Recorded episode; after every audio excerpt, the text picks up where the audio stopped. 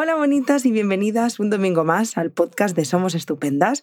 He de reconocer que este es el segundo intento de inicio de podcast. No sé qué me pasa hoy, pero se me traba la lengua todo el tiempo. Pero bueno, os decía que mm, ya sé que todos los podcasts empiezan igual y que siempre digo hoy traemos un temazo. Pero de verdad que lo de hoy es alucinante, que tenía muchas ganas de hablar de este tema y me parece súper importante. Ahora os voy a contar de qué vamos a hablar, pero antes os voy a presentar a Elena. Ella es psicóloga dentro del equipo de Somos Estupendas Mm, y, nada más. Hola Elena, ¿cómo estás? Hola, buenos días. Pues muy bien, con muchas ganas de hacer este podcast con vosotras y, nada, vamos a, ver qué hablamos de, este tema. Pues vamos a arrancar con el tema, vamos a decir ya, eh, basta ya de hype. Eh, vamos a hablar de toxicidad. Y al principio el enfoque que habíamos pensado es hablar de eh, amistades tóxicas, porque es un tema que nos preguntáis muchísimos. Pero es cierto que luego hablando con Elena, Elena eh, compartía la necesidad de hablar de toxicidad en general, de relaciones que se dan, más allá de si son de amistad, de si son de relaciones de pareja, si son de familia, porque la toxicidad es algo que está en todas las relaciones humanas, no solo en la amistad. Así que vamos a hablar de eso. Y como siempre, pues me gustaría empezar por el principio, que es Elena, ¿qué entendemos por relación tóxica?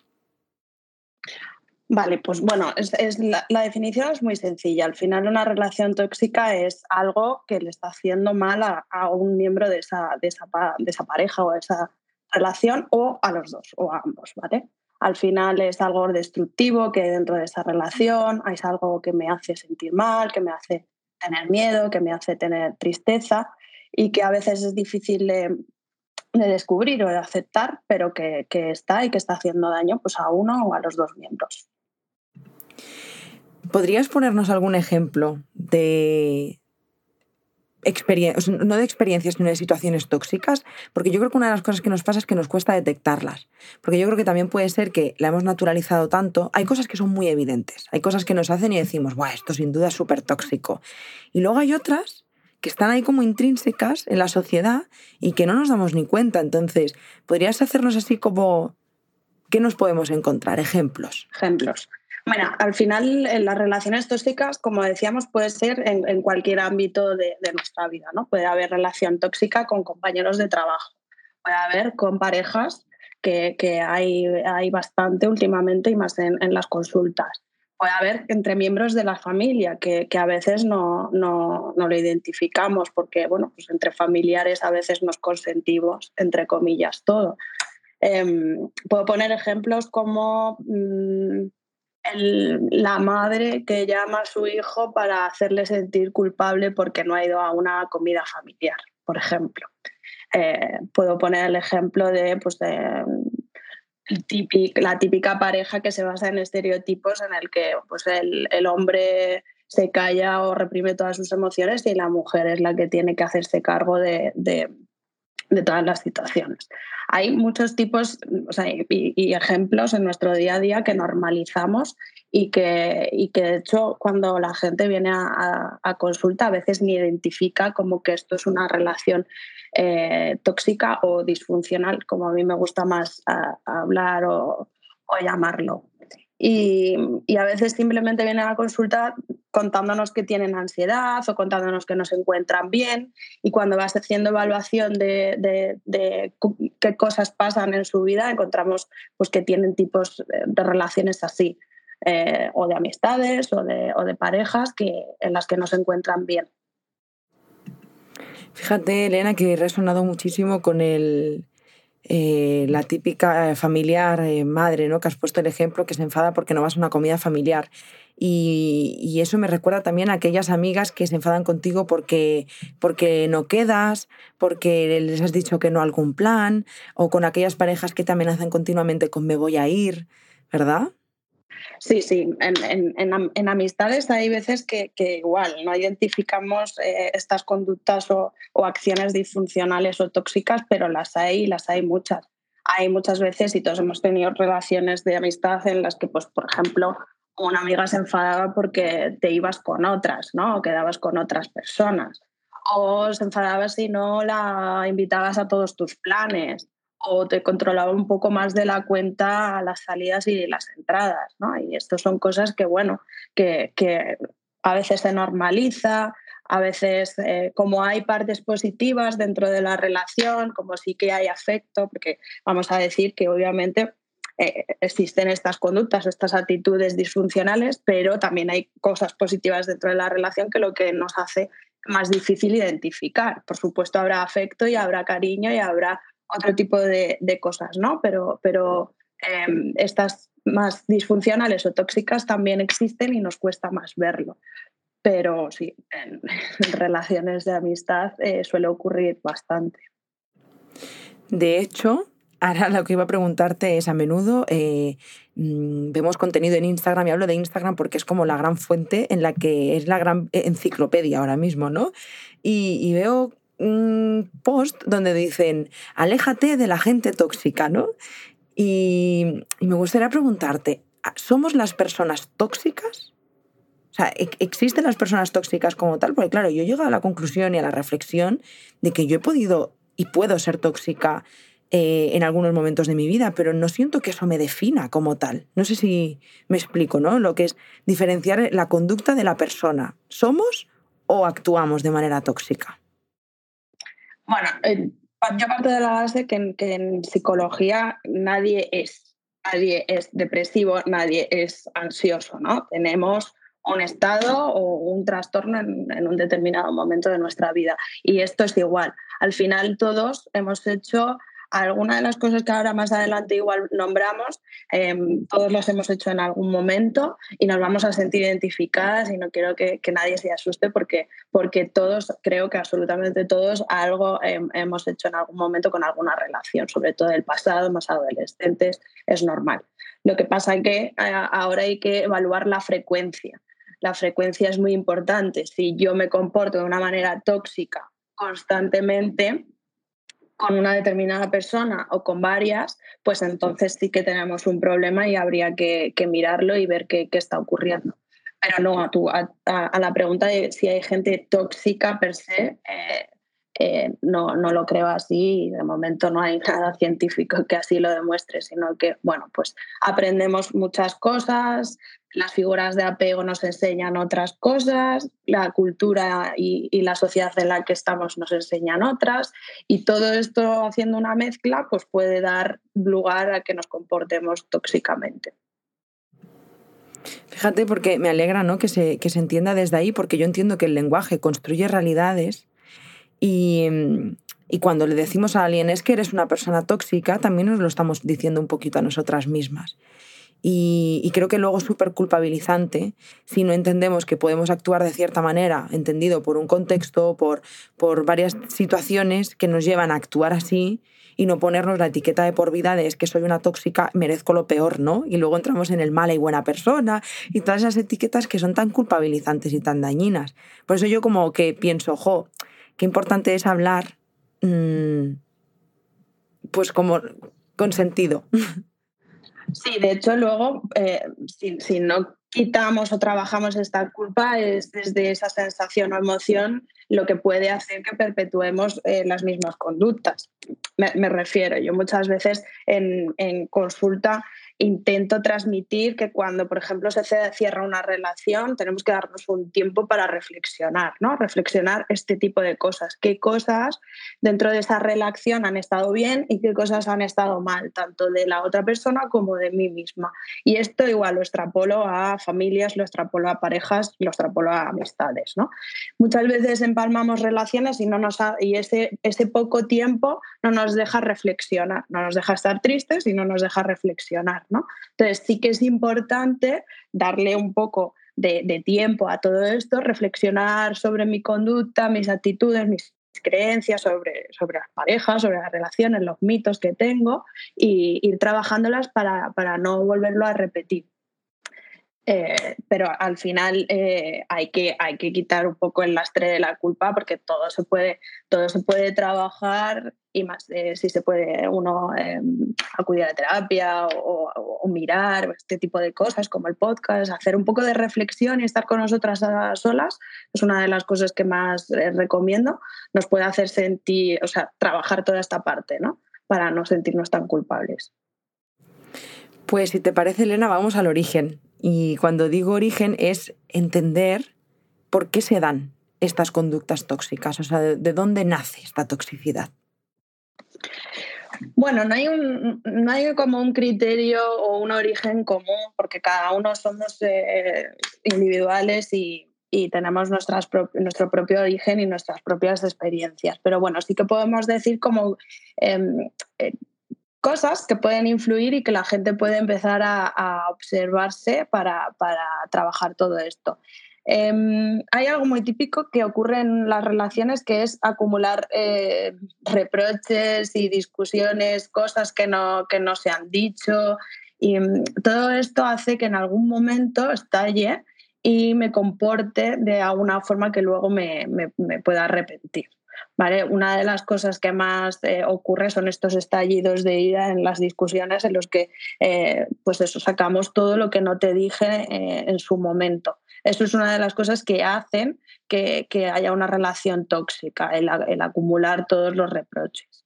Otras cosas, por ejemplo, pues obviamente si los miembros de la relación tienen algún problema psicológico, eso va a dificultar, tanto uno o los dos, va a dificultar la relación los celos, las envidias entre uno y otro, envidias no, habladas, sino resueltas. Eh, los miedos a romper definitivamente, a romper o dejar esa relación definitivamente. Hay mucha gente que se plantea y qué voy a hacer yo sin esta persona y que y me voy a quedar sola si no tengo esta amiga. Este, estos miedos hacen que mantengamos estas relaciones y cada vez se hagan más y más tóxicas porque no es desde quiero estar contigo, es desde el miedo a dejarte. Entonces, eh, es algo que, es muy común, y lo vemos mucho y dificulta o, está en el origen, ¿no? Hay otras cosas como pues, que, a veces nos queremos adaptar a expectativas y a roles que se nos ponen así un poco desde, desde fuera, ¿no? sobre todo eh, bueno, a, todos, ¿no? Iba a decir sobre todo a las mujeres, pero creo que, a los hombres también, a otro tipo de roles, pero también. Entonces, estos esfuerzos por adaptarnos a, por ejemplo, a la mujer, pues tiene que ser más empática, la mujer tiene que ser más tolerante, la mujer tiene que aguantar más al final, ¿no? Pues ese intento de, adaptarnos a este rol o estas expectativas eh, nos puede hacer mucho daño y mantener este tipo de relaciones. Em, hay muchas, por ejemplo, no pasar tiempo solas. Es que en este, en esta, en este mundo que vivimos eh, nos da poco tiempo a reflexionar, como decía antes, ¿no? ¿no? nos damos tiempos de estar solas y ver qué nos, qué nos hace bien, qué nos hace mal. Entonces vamos un poco, yo siempre explico así como los, como los burros para adelante y, y no nos paramos a ver eh, por qué tengo ansiedad o por qué estoy triste o por qué no me apetece llegar a casa después de trabajar o porque llevo sin llamar a esta amiga tanto tiempo. Pues algo, algo pasará, ¿no?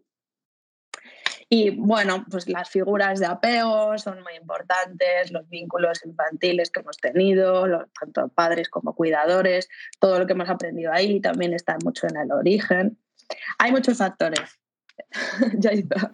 Pues yo justamente, Elena, te iba a preguntar por el apego, porque antes lo has dejado caer y digo, eh, tenemos algún, hemos hecho un taller este año sobre el apego y si no recuerdo mal, tenemos un podcast, pero lo estoy dudando porque no estoy segura.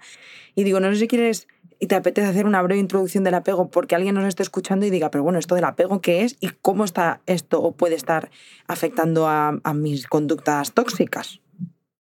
Bueno, el, apego es el vínculo en el que desde bebés nos desarrollamos y aprendemos y nos vamos haciendo cada vez más independientes, desde, desde la superdependencia que tenemos cuando somos bebés a la independencia. Entonces, desde ese vínculo aprendemos muchísimas cosas, entre ellas cómo relacionarnos con el resto.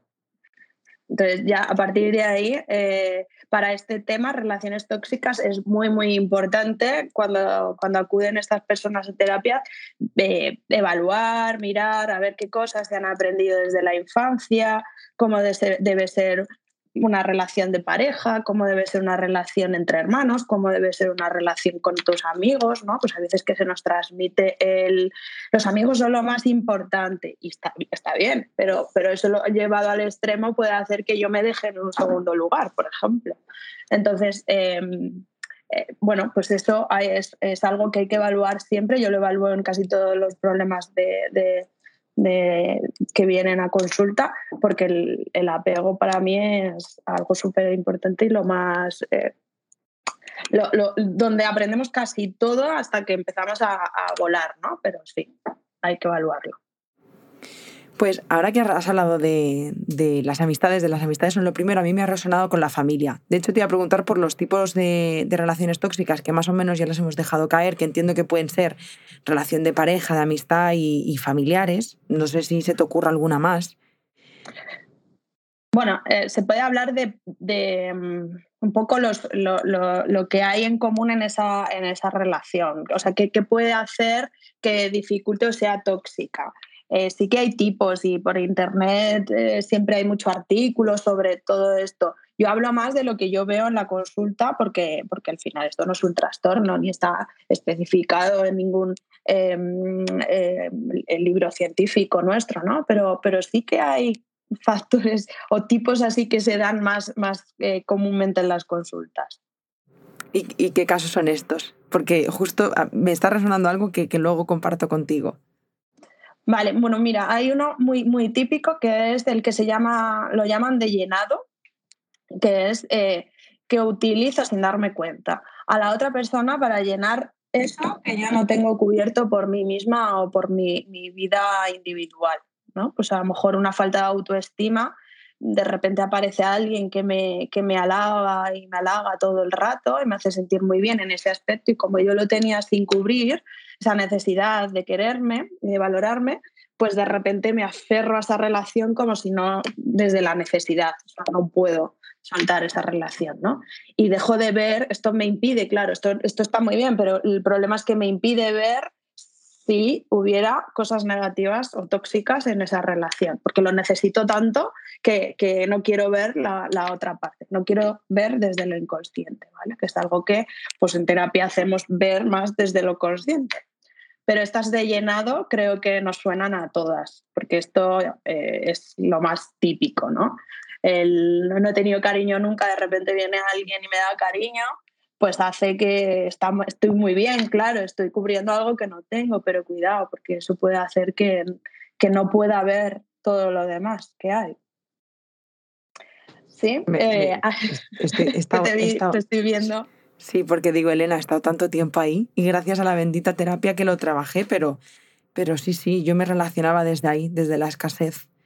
Y claro, me pasaba con mi pareja. Y me di cuenta, gracias a la terapia, de que me pasaba, de lo agotador que era para mí y de lo agotador y, la responsabilidad que suponía para mi pareja. O sea, era una relación totalmente disfuncional y, y, poco igualitaria, o sea, porque no estábamos entre iguales. Em, yo a veces estaba en la posición de salvar, o, el, o sea, era como que se iba turnando, ¿no? Pero, pero siempre desde esa necesidad que pues que nos nubla toda la realidad. Eso es, quizás igual, no lo, no lo sé, ¿eh? pero por lo que estás contando, igual podemos hablar de del otro tipo que también hay, que son las relaciones de codependencia, que son relaciones en las que los dos miembros dependen del otro. ¿vale? Son más difíciles aún de, identificar, porque al final es lo normal dentro de la relación. Yo te cuido en exceso a ti y tú me cuidas en exceso a mí, por ejemplo. Entonces lo normalizamos, ¿no? Claro, problema, que, las necesidades individuales se pierden, el, yo conmigo mismo se, se, pierde. Entonces, eh, a la larga puede traer problemas. Y estas relaciones de codependencia también eh, están como bien vistas por la sociedad. Entonces, em, insisto, es más, más difícil de, identificar todo esto. Eh, luego están, si quieres, sigo, es que hay muchos. ¿eh? Adelante, adelante. El podcast tuyo.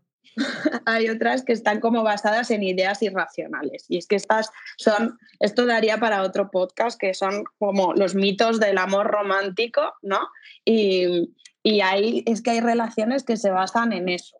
Eso. Y estas sobre todo relaciones de pareja, ¿vale? Pero bueno, también estos mitos de las amistades están por encima de todo, de todo hay que matizar el todo, por ejemplo, eso es un mito también, ¿no? O los mitos sobre el amor de mm, eres mi media naranja, no puedo vivir sin ti, em, nadie más me va a gustar más que tú, eh, siento celos porque, porque te quiero, pues este tipo de cosas, hay relaciones que se basan en esto, ya basándose en esto desde el principio, tarde o temprano se va a convertir en una relación tóxica, sí o sí. Hay otras que, por ejemplo, se comunican desde el estilo pasivo-agresivo, uno o ambos. Eh, muy dado también en, amistades esto, ¿eh? es, es desde, desde las eh, pullitas, desde el, no decir las cosas claras, el te digo pero no te digo, es desde una comunicación un poco hostil y así agresiva, pero que, que, como es nuestra forma de comunicarnos, pues parece que no nos hace daño, pero sí, al final termina, termina haciéndolo. Hay otras que son un poco más complicadas, basadas en el miedo. Miedo a dejarte, miedo a no te cuento esto porque no sé cómo vas a reaccionar. Mm, yo tenía una, paciente que no hablaba mucho con su, con su amiga sobre lo que le pasaba, yo la animaba porque tenía miedo a la reacción de la amiga, por ejemplo. Esto es una, una, una relación basada en el, miedo, ¿no? Es que no me va a entender, no es que eh, no me va a escuchar. Pues este tipo de relaciones que también son muy comunes, al final están basadas en una emoción que no debería de estar en, una relación sana o, o funcionar. Y bueno, pues están las idealizadas, esto va a salir maravilloso, esto va a ser estupendo, este chico o esta chica es, es, el amor de mi vida, es mi de baraja, eso también ocurre mucho. Y terminamos desde esa idealización poniendo unas expectativas en el otro que, que, normalmente obviamente no llega y, me empieza a frustrar y empieza a convertirme en bastante eh, o a, comportarme, perdón, de bastante tóxica, tóxicamente porque le pido, le exijo que llegue a esas expectativas, ¿no? Eso también es bastante común. Eh, desde la culpa también hay alguna relación que he visto, pues te, te, controlo desde la culpa. Me hiciste y entonces ahora puedo hacer esto, ¿no? Esto es eh, muy, muy común también. O lo que hablábamos de la familia, pues llama a tu madre, el padre, llama a tu madre que tu madre está dolida contigo. Es como también desde un poco relacionarnos todos desde, desde esa culpa, ¿no? ¿Cómo puedes hacer esto? Que tu madre va a entrar, esto también lo he escuchado, va, a entrar en una depresión si sigues haciendo esto. Este tipo de cosas también son muy comunes y, dañinas, porque claro, desde la culpa no es desde el amor, no, no me relaciono contigo desde, desde el amor. Y luego, por último, las, las de utilidad, ¿no? Pues tengo esta relación porque me es útil. Eres mi amiga porque, porque podemos salir de fiesta y, y me vales para eso. Eh, pero para luego para cosas como cuando necesitas un consejo, necesitas un abrazo, pues no estoy. Pues estas también, que son muy comunes, hay que aprender a verlas porque hacen mucho daño a la persona que, sobre todo a la persona que es utilizada, claro. Pues Elena, yo sigo R con lo, con lo mío de la familia y fíjate que le agradezco mucho todo lo que has compartido y que gracias a esta penúltima que has compartido, eh, al de la culpa, ¿no? El de las relaciones, eh, por ejemplo, en la familia, he pensado, pues fíjate que yo no me había dado ni cuenta. O sea, es una de las que la tenía, o sea, hoy he descubierto que eso es una conducta tóxica, de lo integrada que la tenía como algo supernatural. Y, no sé si estás de acuerdo conmigo en esto. Yo creo que la toxicidad en general es difícil de detectar. Eh, muchos de los ejemplos que has puesto, estoy segura de que nos están escuchando y están diciendo, wow, no me lo había planteado nunca. Pero creo que la familia, por esa creencia de la familia es lo primero, la familia nunca te va a fallar, eh, como te quiere tu familia no te va a querer nadie. Hemos crecido tan, tan, tan en esa creencia que estamos ciegas de amor como digo yo. O sea, creo que existe mucha más toxicidad de la que nos imaginamos en los vínculos familiares y no nos damos cuenta, porque la familia es lo primero y lo que me haga la familia es lo mejor y nunca me van a fallar. No sé si estás de acuerdo en esto o es algo que es simplemente basado en mi experiencia personal, que puede ser también. Sí, además, como te decía antes, que yo trabajo desde la, teoría del apego y desde, desde todo entender qué que, que, está que ha ocurrido ahí en el seno familiar y en los vínculos primeros para entender nuestra, lo que nos pasa ahora en el presente. ¿no? Y como tú dices, eh, claro, es que desde la familia pues se, normalizan muchas cosas que luego analizas y han sido las que más daño nos han podido hacer. Incluso traumatizar y, traer muchas consecuencias de, mayores. Em, claro, lo que hablábamos de la culpa, pues se, normaliza. el ejemplo que yo he puesto creo que es algo que todos nos han, hecho. Llama, llama a tu abuela que llevas un montón sin llamarla. Bueno, que, hay cosas que están bien, pero también hay que ver en un contexto y desde qué emoción y desde, pues eso, la frecuencia, la intensidad que se hace. Porque también también se podrían hacer desde otra emoción que no fuera la culpa, este tipo de, intervenciones de, por ejemplo, llamar a la abuela, ¿no? O hay otras cosas que, mm, que familiarmente, pues el estilo pasivo-agresivo es muy común también en familias. El, no te digo, pero te tiro la pullita mientras estamos cenando y viendo la tele, ¿no? Es como no hablamos libremente, pero, pero sé que estás enfadado conmigo, tu padre o tu madre, por ejemplo, ¿no?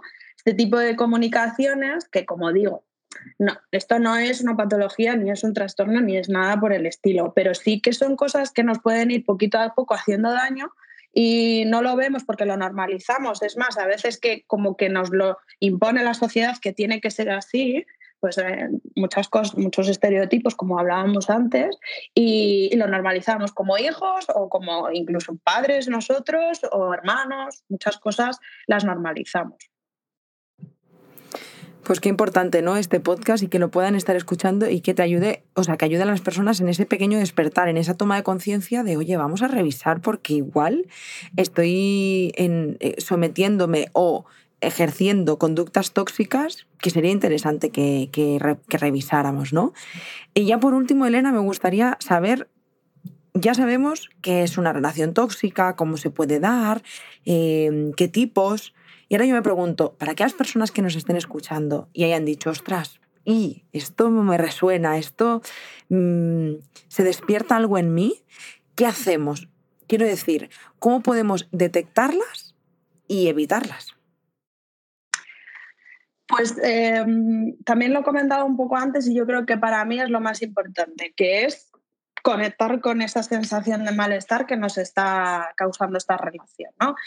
Como mm, en muchos trastornos o muchos problemas emocionales o psicológicos, como se dice, primero hay que ser consciente o aceptarlo para poder buscar una solución. ¿no? Entonces, como muchas veces no nos paramos y no, nos, eh, no le damos espacio a esa emoción que tenemos, Ojo, porque la presión del pecho sé que la tengo, pero es que no le hago mucho caso.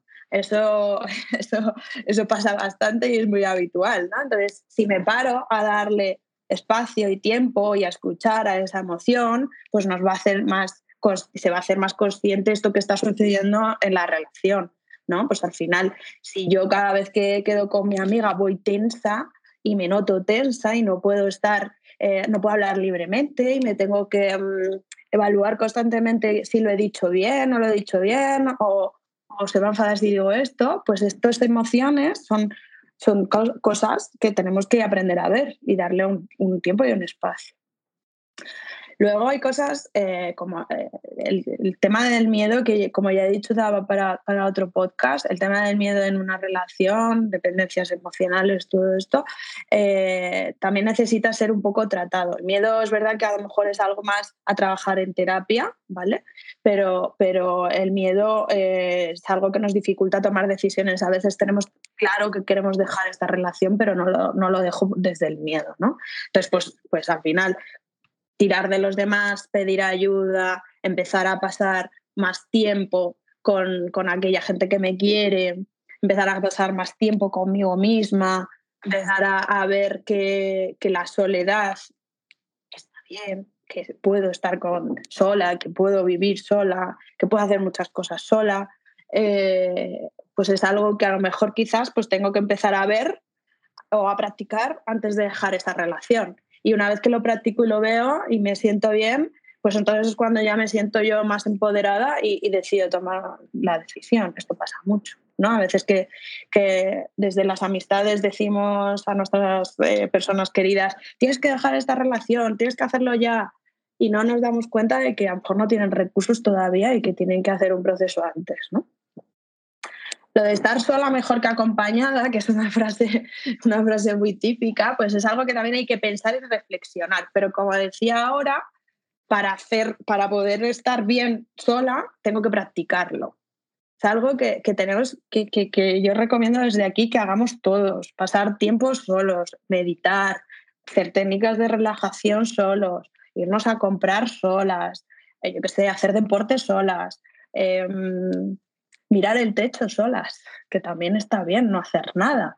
Em, hay que hacer muchas cosas para, para luego poder tomar estas decisiones, hay que trabajar la soledad. Y las emociones negativas asociadas a una ruptura hay que trabajarlas también. A una ruptura o a dejar una ruptura también puede ser de, amistad, ¿vale? Eh, al final tengo que trabajar en la tolerancia a la tristeza o a la tolerancia a la ansiedad o al miedo. Hay gente que no quiere pasar, no es que lo voy a, voy a pasarlo muy mal si le dejo, seguramente, claro, sí. Es, es algo que, que, que es un poco fastidio, ¿no? Porque los beneficios a veces se ven a largo plazo y lo que siento a corto plazo es el malestar. Entonces, eh, si, no, si no estoy preparada para tolerar estas emociones como la tristeza, pues me va, nunca voy a dar el, peso, el paso porque nunca me voy a dar el tiempo suficiente a ver los beneficios de dejar esta relación. ¿no? Y mm, bueno, invertir energía en nosotras, no solo en la otra persona, hay cosas como trabajar la autoestima, que obviamente en una relación tóxica, cuando pasa mucho tiempo, la autoestima suele ser lo que más se daña. Entonces, trabajar nuestra autoestima también antes, eh, todo el tema de disfrutar de la soledad, lo que he dicho, técnicas de relajación, aprender a estar solas, es para mí creo que lo más importante para, para salir de todo esto.